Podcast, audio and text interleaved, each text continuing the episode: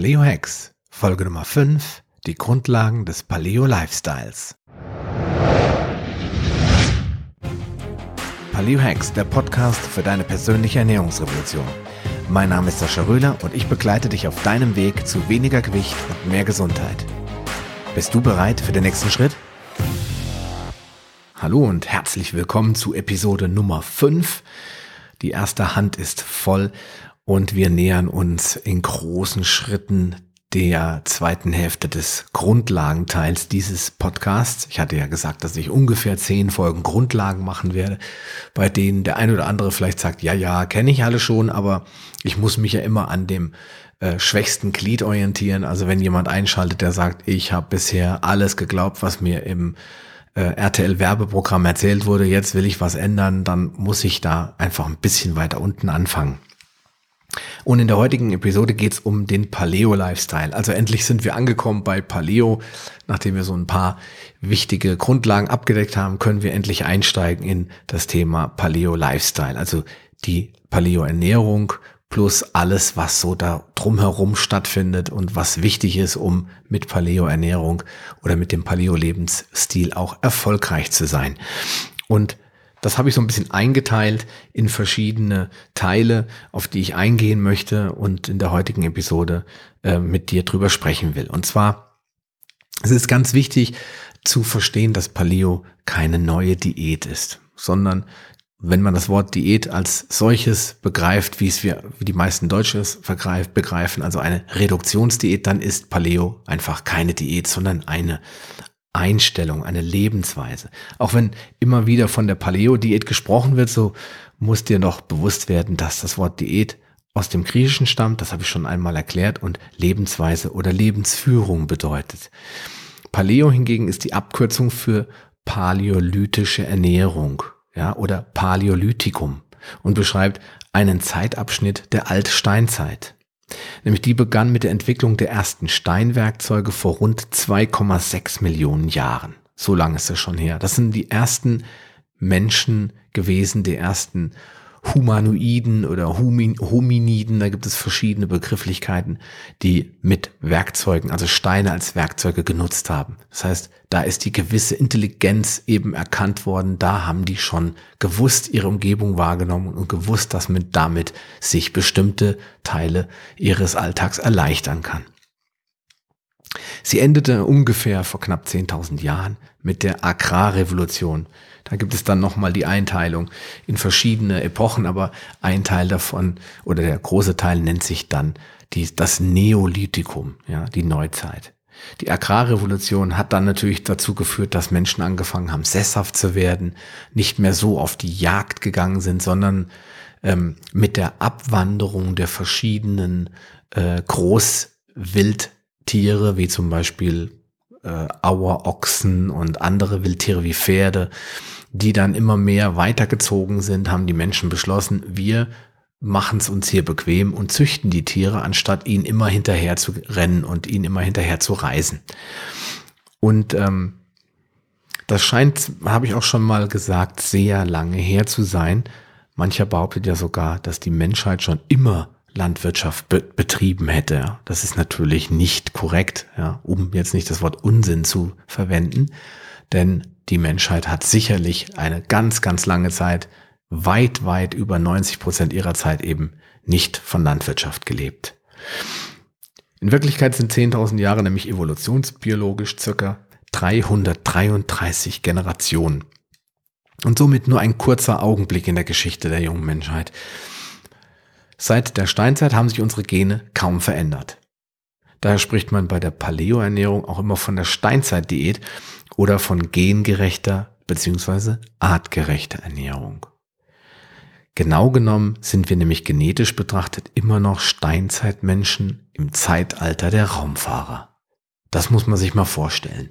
Ja, das zaubert einem schon ein kleines Lächeln aufs Gesicht, wenn man sich so einen Steinzeitmenschen vorstellt, der sich irgendwo in der Großstadt verirrt hat.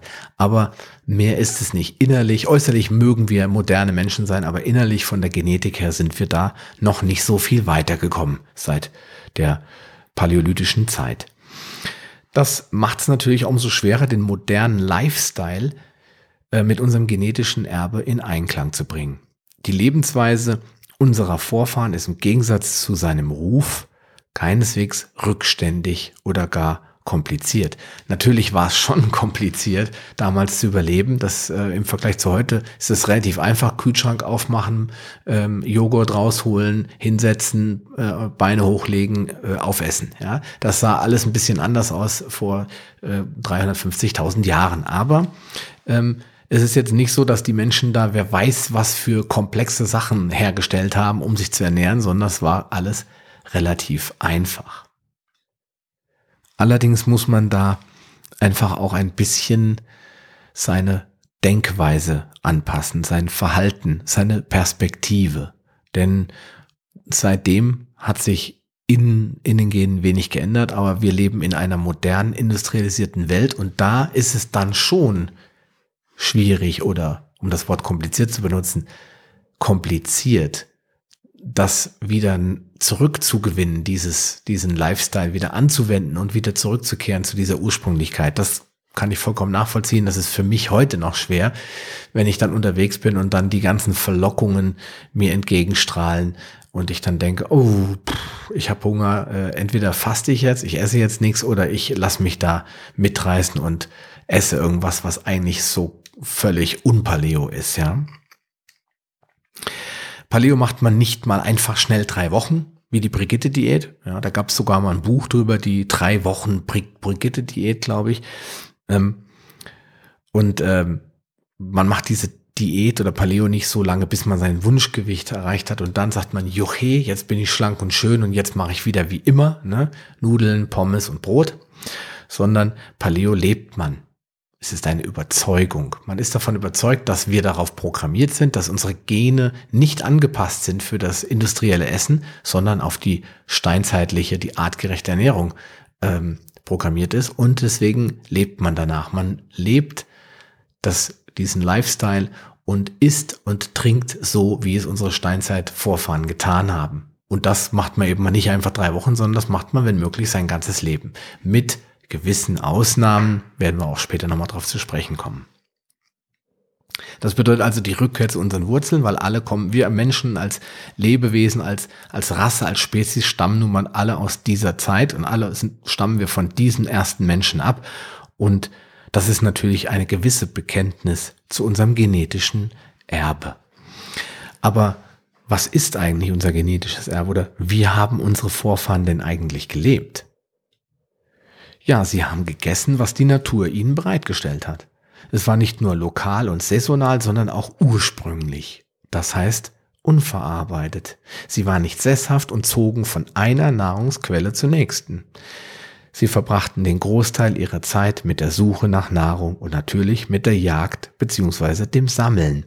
Wenn ja immer wieder gern behauptet wird, die Steinzeitmenschen hätten sich ja hauptsächlich von Pflanzen ernährt, da muss ich dann immer schmunzeln und äh, stell mir vor, wie ein Steinzeitmensch vor einem großen Gnu steht, das er jetzt mit seinem Speer erledigen kann und nebendran wächst auch noch irgendwie eine Knolle und eine Wurzel und er legt den Speer weg und reißt sich die Knolle äh, aus dem Boden und setzt sich hin und kaut auf dieser dreckigen, ungewaschenen Wurzel rum, rum, während das Gnu sich gemütlich davon dann bewegt und er nach zehn Minuten sich fragt, Mensch, warum habe ich das Tier eigentlich nicht erledigt? Ja, also kann ich mir nicht vorstellen und auch bestimmte Untersuchungen ähm, mit modernsten technischen Geräten anhand von, von äh, fossilen Funden beweisen eigentlich, dass ich da relativ richtig liege und unsere Steinzeitmenschen sich sehr wohl auch immer von Pflanzen ernährt haben, weil es gab nicht immer alles uneingeschränkt, aber sie haben immer die tierischen Nahrungsquellen bevorzugt.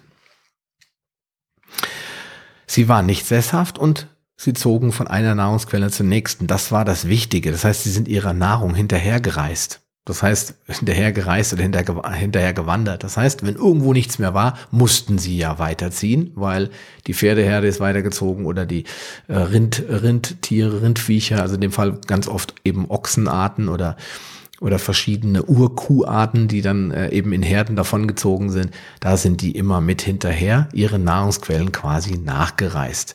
Und so machen sie auch heute noch viele Raubtiere. Das heißt, die sind zwar in einem Areal tätig, wo die oder, oder leben dort und sind da in gewisser Maße schon sesshaft, aber sie wandern auch mit den Tieren, zum Beispiel um zu Nahrungsgründen oder zum Wasser zu kommen. Ja, also am Tage wurde gejagt weil da war es hell, da konnte man die Beute sehen, weil es gab ja auch für den Menschen dieser Zeit Gefahren, zum Beispiel Möglichkeiten irgendwo abzustürzen oder sich zu verlaufen und äh, die Gruppe zu verlieren, den Anschluss zu verlieren oder selbst getötet zu werden bei einem Kampf von einem Wildtier, einem Raubtier oder von der eigenen Beute, weil die ja in Panik vielleicht auch nicht äh, sich ergeben haben, sondern dann äh, versucht haben, sich zu wehren. Und da war es natürlich wichtig, ähm, dass man das am Tag macht, dass man zumindest sieht, wen man da vor sich hat und wo die Beute auch ist. Und in der Nahrung, äh, in der Nacht hat man sich dann die, den Schutz gesucht und ist dann in die Gruppe zurückgekehrt und hat dort dann die Nahrung verzehrt. Zubereitet unter Umständen noch. Je nach Zeit war das dann eher rudimentär. Und wenn du dir jetzt ein Lagerfeuer vorstellst, vor dem die Menschen dieser Zeit gemeinsam saßen, das Erbeutete aßen und sich dabei Geschichten erzählten, dann liegst du damit gar nicht so falsch. Auch wenn die Feuernutzung erst circa vor einer Million Jahren in der Mittelsteinzeit begann, das heißt 1,5 Millionen Jahre, haben unsere Vorfahren das rohe Fleisch gegessen. Für uns heute unvorstellbar, weil die Hygiene und Sauberkeit eigentlich gar nicht gewährleistet werden kann, so dass man speziell Kindern eigentlich immer äh, nur wirklich durchgegartes geben sollte und bei uns Erwachsenen auch nur gewisse Fleischarten, wie zum Beispiel Rindfleisch, in irgendeiner Form rosa verzehrt werden können. Damals war das noch alles ein bisschen anders. Da wurde das auch gleich an Ort und Stelle gegessen, je nachdem, wie groß der Hunger war.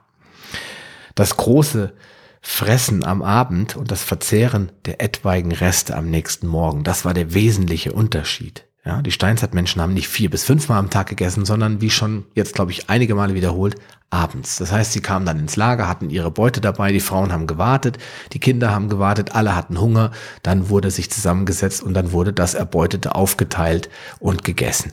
Und das war der wirklich der Alltag der, dieser Steinzeitmenschen. Mittagessen, das ist eine Erfindung der modernen Gesellschaft. Sowas hat es nicht gegeben. Dort war gar keine Zeit zum Mittagessen. Natürlich hat der Steinzeitmensch unterwegs vielleicht mal Beeren gefunden und hat dann genascht oder gesnackt, ja, weil er dachte, oh, das kann ich jetzt ja nicht alles mitnehmen, das muss ich ja dann teilen, dann esse ich doch lieber diese Beeren jetzt hier, wo ich sie für mich alleine habe. Das hat es garantiert gegeben. Aber dass man sich hingesetzt hat und hat sich da irgendwie ein Tier äh, aufgeteilt und dann mal noch eine Zwischenmahlzeit eingeschoben, das, äh, dem war nicht so. Ja, wie leben wir heute? Jetzt wissen wir, wie die Steinzeitmenschen, jetzt weißt du, wie die Steinzeitmenschen gelebt haben. Und jetzt ist die Frage, wie leben wir Menschen eigentlich in der heutigen Zeit? Denn verglichen mit dem Steinzeitmenschen verbringen wir nahezu gar keine Zeit mehr mit der Beschaffung unserer Nahrung.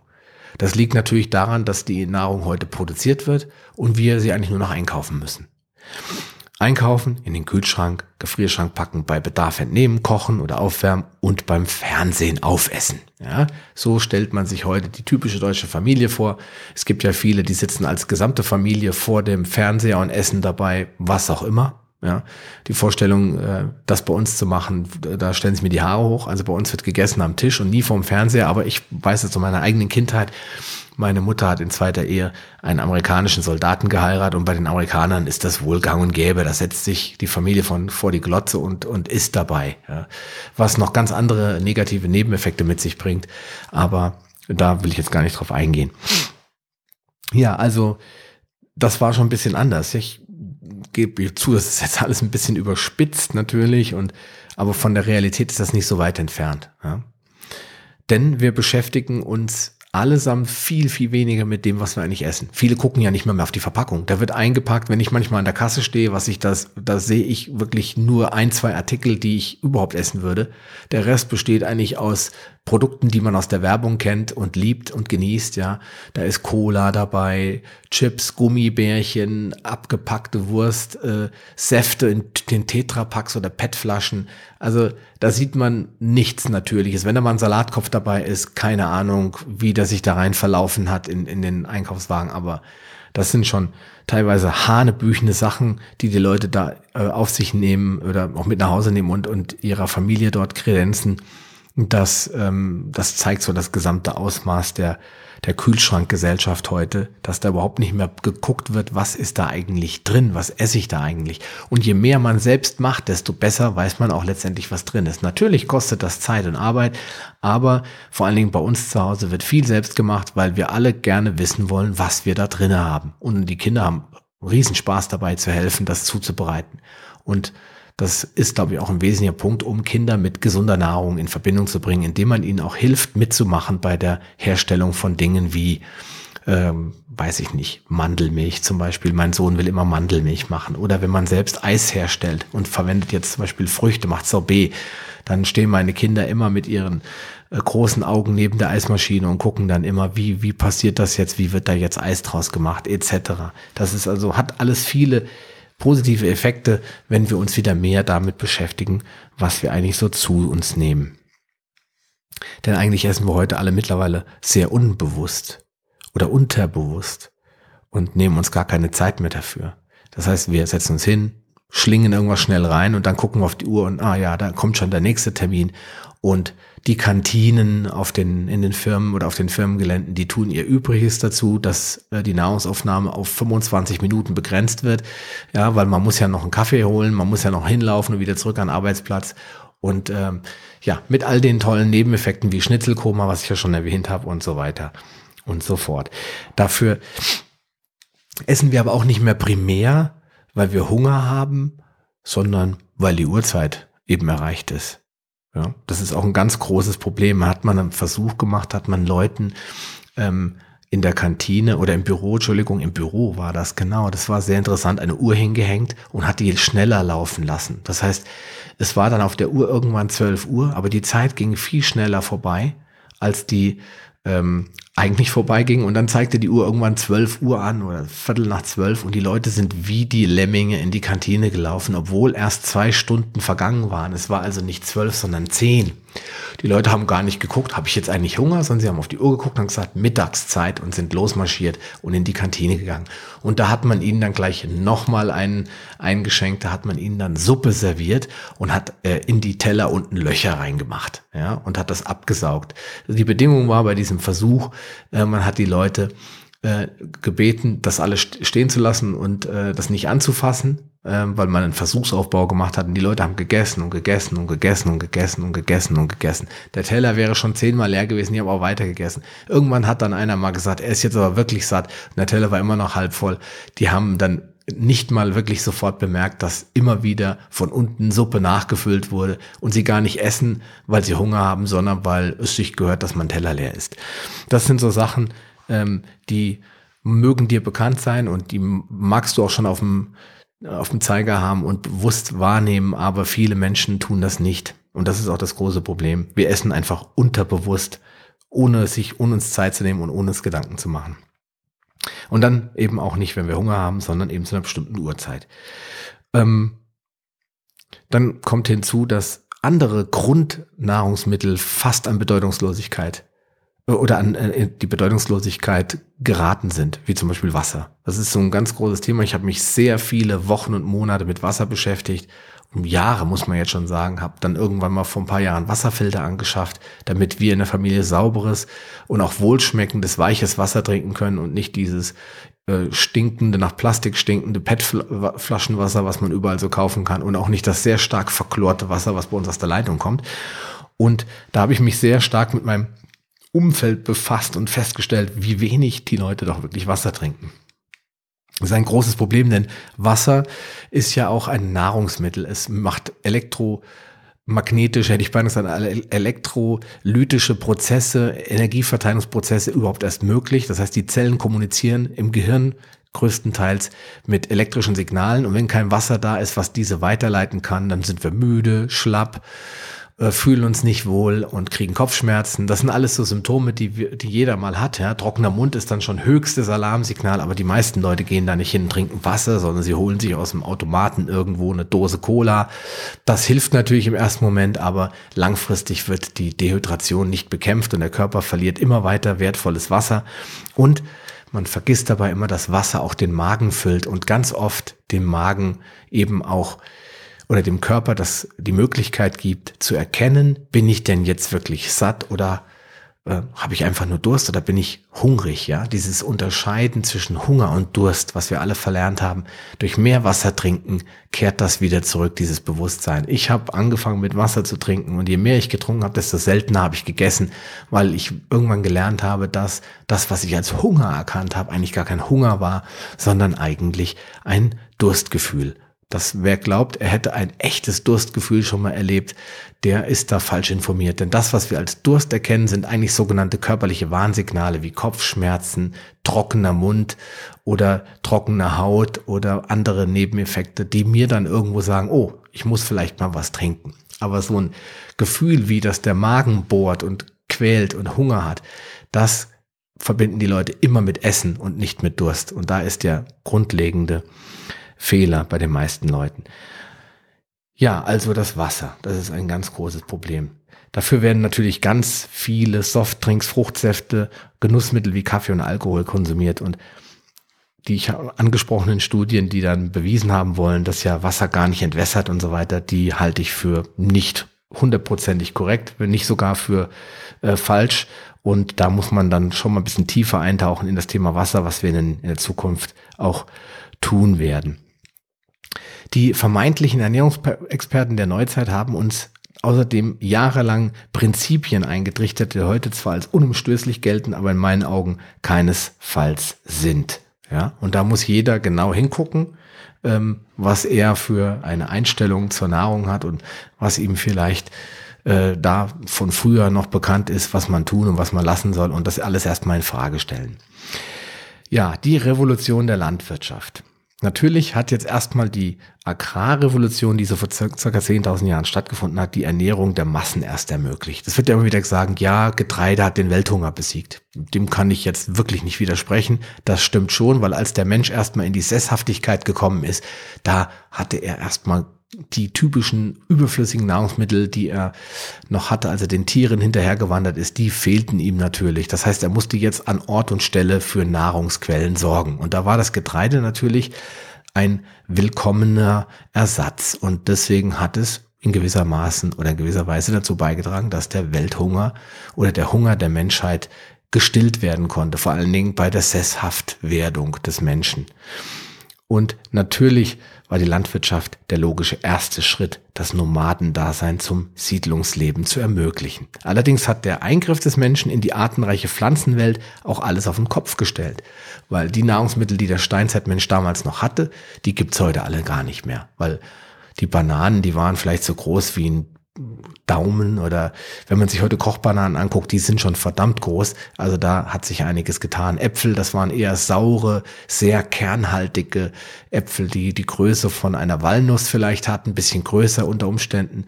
Und ähm, auch Brokkoli zum Beispiel, äh, wenn man sich anguckt, was da, was das für ein riesiges Gewächs ist, das, was wir da eigentlich sehen, sind nur die Blüten. Wenn man einen Brokkoli in ein Glas Wasser stellt und stehen lässt, dann kann man Wunder erleben, nämlich der fängt an zu blühen.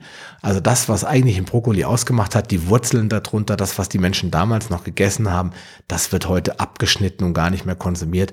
Deswegen, also Pflanzen, wie sie die Steinzeitmenschen hatten, die werden wir heute vergeblich suchen. Aber die Ver äh, Vermehrung der Arten, die Umzüchtung der Arten hat vor allen Dingen im Obst- und Gemüsebereich ja auch viele Möglichkeiten geliefert, Nährstoffe in vielfältiger, bunter Art und Weise zu sich zu nehmen und das ist ja erstmal per se gar nicht schlecht. Ja, vor, wie schon gesagt, vor, ähm, weiß ich nicht, 10.000 Jahren, da äh, ist der erste Kornapfel in Kasachstan aufgetreten, der sah also wahrlich noch ganz anders aus.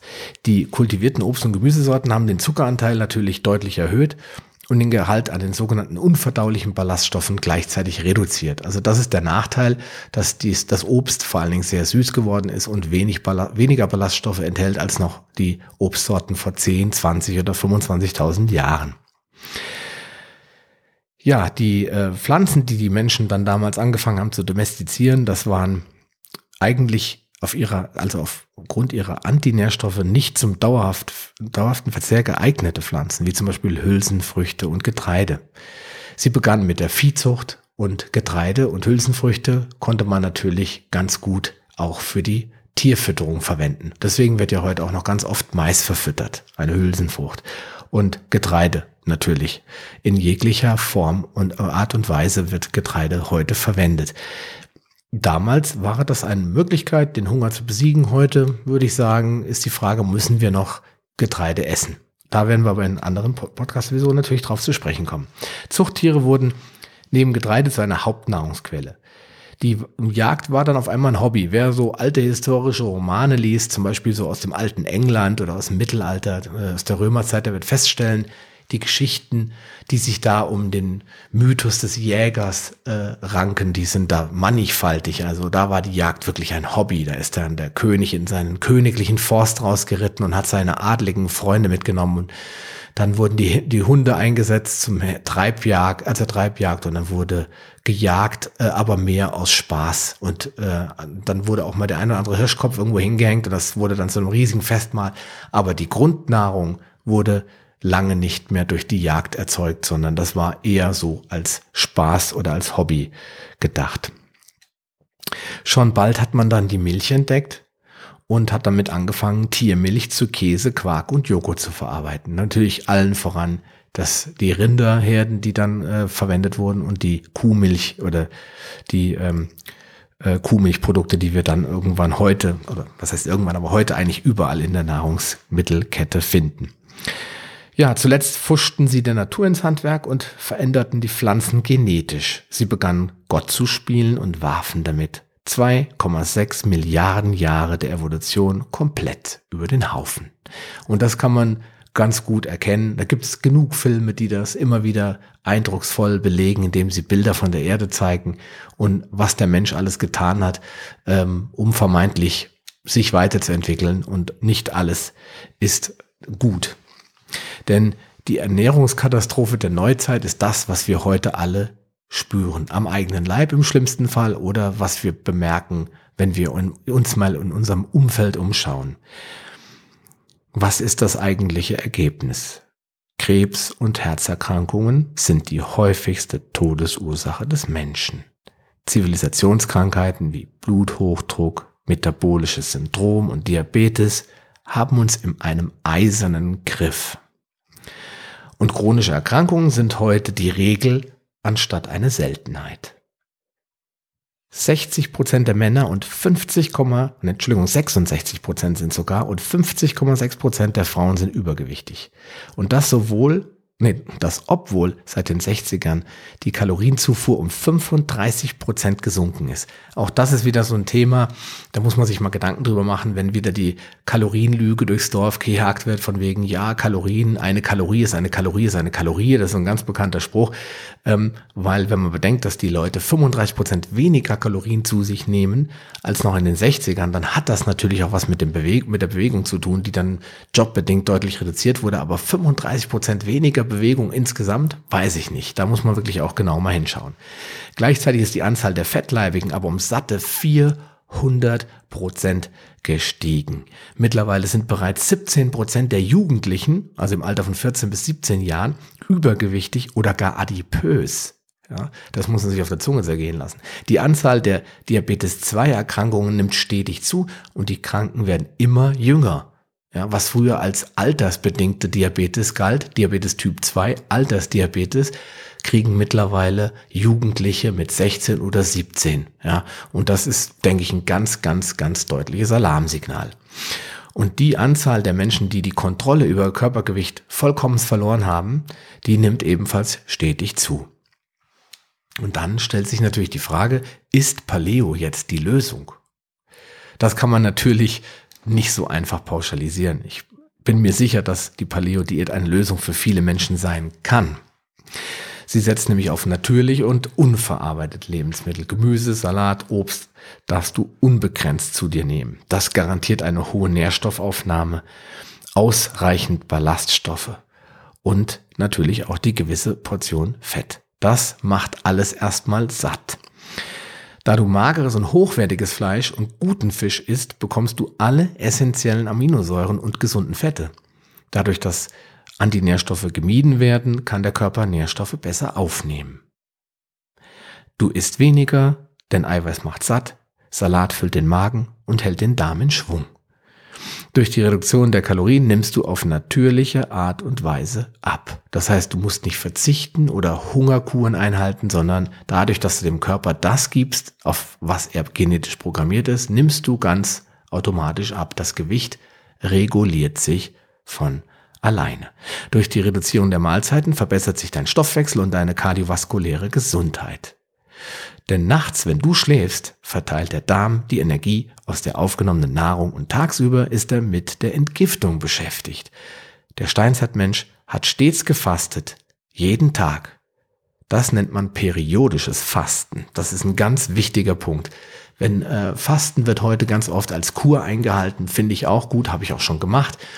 Das ist wirklich eine total klasse Erfahrung, wenn wir auch später noch drauf eingehen. Aber es ist eben immer sehr anstrengend, weil der Körper natürlich ins Notprogramm geht. In dem Moment, wo ich nichts mehr esse, wird nach drei Tagen, sind alle Speicher leer, wird der Körper ins Notprogramm gehen. Der Steinzeitmensch hat aber intermittierend gefastet, also immer wiederkehrend gefastet, weil er abends um 18 Uhr, sage ich jetzt mal, Uhrzeit hat, glaube ich, da noch keine große Rolle gespielt, ist ein großes Festmahl, eine große vollwertige Mahlzeit mit viel tierischen Fetten und auch natürlich äh, anderen Nährstoffen zu sich genommen hat und dann weiß ich nicht, haben sie vielleicht noch ein bisschen geplauscht und dann haben sie sich irgendwann in ihr Nest gelegt und geschlafen und dann hat er erst wieder circa 23, 22 Stunden später eine größere Mahlzeit zu sich genommen. Das heißt, er hat quasi 20 Stunden, drei Viertel des Tages gefastet. Und dieses Konzept nennt sich intermittierendes oder periodisches Fasten. Der Darm hat dadurch tagsüber mehr Zeit zu entgiften und muss keine energiezehrenden Verdauungsarbeiten vollbringen. Daher bist du bei Paleo auch tagsüber nicht mehr so müde. Also ich kenne viele Leute, die dann sagen, seit ich Paleo mache, hab ich, bin ich tags voller Energie, voller Leistung und äh, auch Unternehmenswillen, also diese Lebenslust, jetzt was zu tun und nicht nur rumzusitzen, die nimmt wirklich exponentiell zu, sobald die Antinährstoffe aus dem Körper sind und du dich einfach artgerecht ernährst. Ja, du bist dann nicht so äh, müde und dann kommt auch kein Schnitzelkoma. Und ich kann mich da gut dran erinnern, das habe ich natürlich heute auch noch, vor allen Dingen am Wochenende, wenn ich dann auch mal sündige, dann merke ich schon, zur Mittagszeit könnte ich ein kleines Nickerchen machen. Komisch, unter der Woche habe ich das nicht und da esse ich auch nach Paleo zu 99 Prozent. Der natürliche Rhythmus stellt sich langsam aber sicher wieder ein. Ja, und das ist so die Quintessenz des heutigen Podcasts gewesen. Einfach mal so ein bisschen Paleo als Lifestyle zu betrachten und zu gucken, wo kommen wir eigentlich her, auf welche Nahrung sind wir programmiert und was sollten wir essen bzw. nicht essen, damit wir wieder gesund werden können und auch schlank und in irgendeiner Form wieder fit werden können. Ich hoffe, dass das in der Form bei dir gut angekommen ist. Und wir werden in den nächsten Folgen uns auch noch sehr detailliert mit allen Einzelheiten beschäftigen. Und dann werde ich dir auch die Zusammenhänge in den einzelnen Punkten, die ich heute angesprochen habe, nochmal ganz speziell verdeutlichen. Solltest du jetzt wieder Fragen haben, raushauen, E-Mail schicken, wie auch immer, komm auf mich zu. Wir werden dann ähm, in einer der nächsten Folgen darauf eingehen oder ich schreibe dir eine Mail und antworte dann direkt äh, explizit darauf. Und alle weiteren Informationen zu dieser Folge wie immer in den Show Notes zu finden unter paleo, paleohex.com slash podcast. Und jetzt bleibt mir nichts anderes übrig, als dir einen schönen Tag zu wünschen, eine ähm, erfolgreiche Zeit, bei der du deine Ziele konsequent umsetzt und zum Erfolg kommst und bleib gesund. Bis zum nächsten Mal, dein Sascha Röhler. Schön, dass du dran geblieben bist. Auf paleohex.com findest du weitere nützliche Informationen, die dir helfen, deine Ziele zu erreichen zum Beispiel Rezepte, Buchtipps und vieles mehr. Wenn dir dieser Podcast gefallen hat und du etwas für dich mitnehmen konntest, dann erzähle deinen Freunden davon und leite ihnen den Link zum Podcast weiter. Ich freue mich, dich bei einer der nächsten Folgen wieder begrüßen zu dürfen und wünsche dir viel Erfolg bei der Umsetzung deiner persönlichen Ziele. Bleib gesund, dein Sascha Röhler.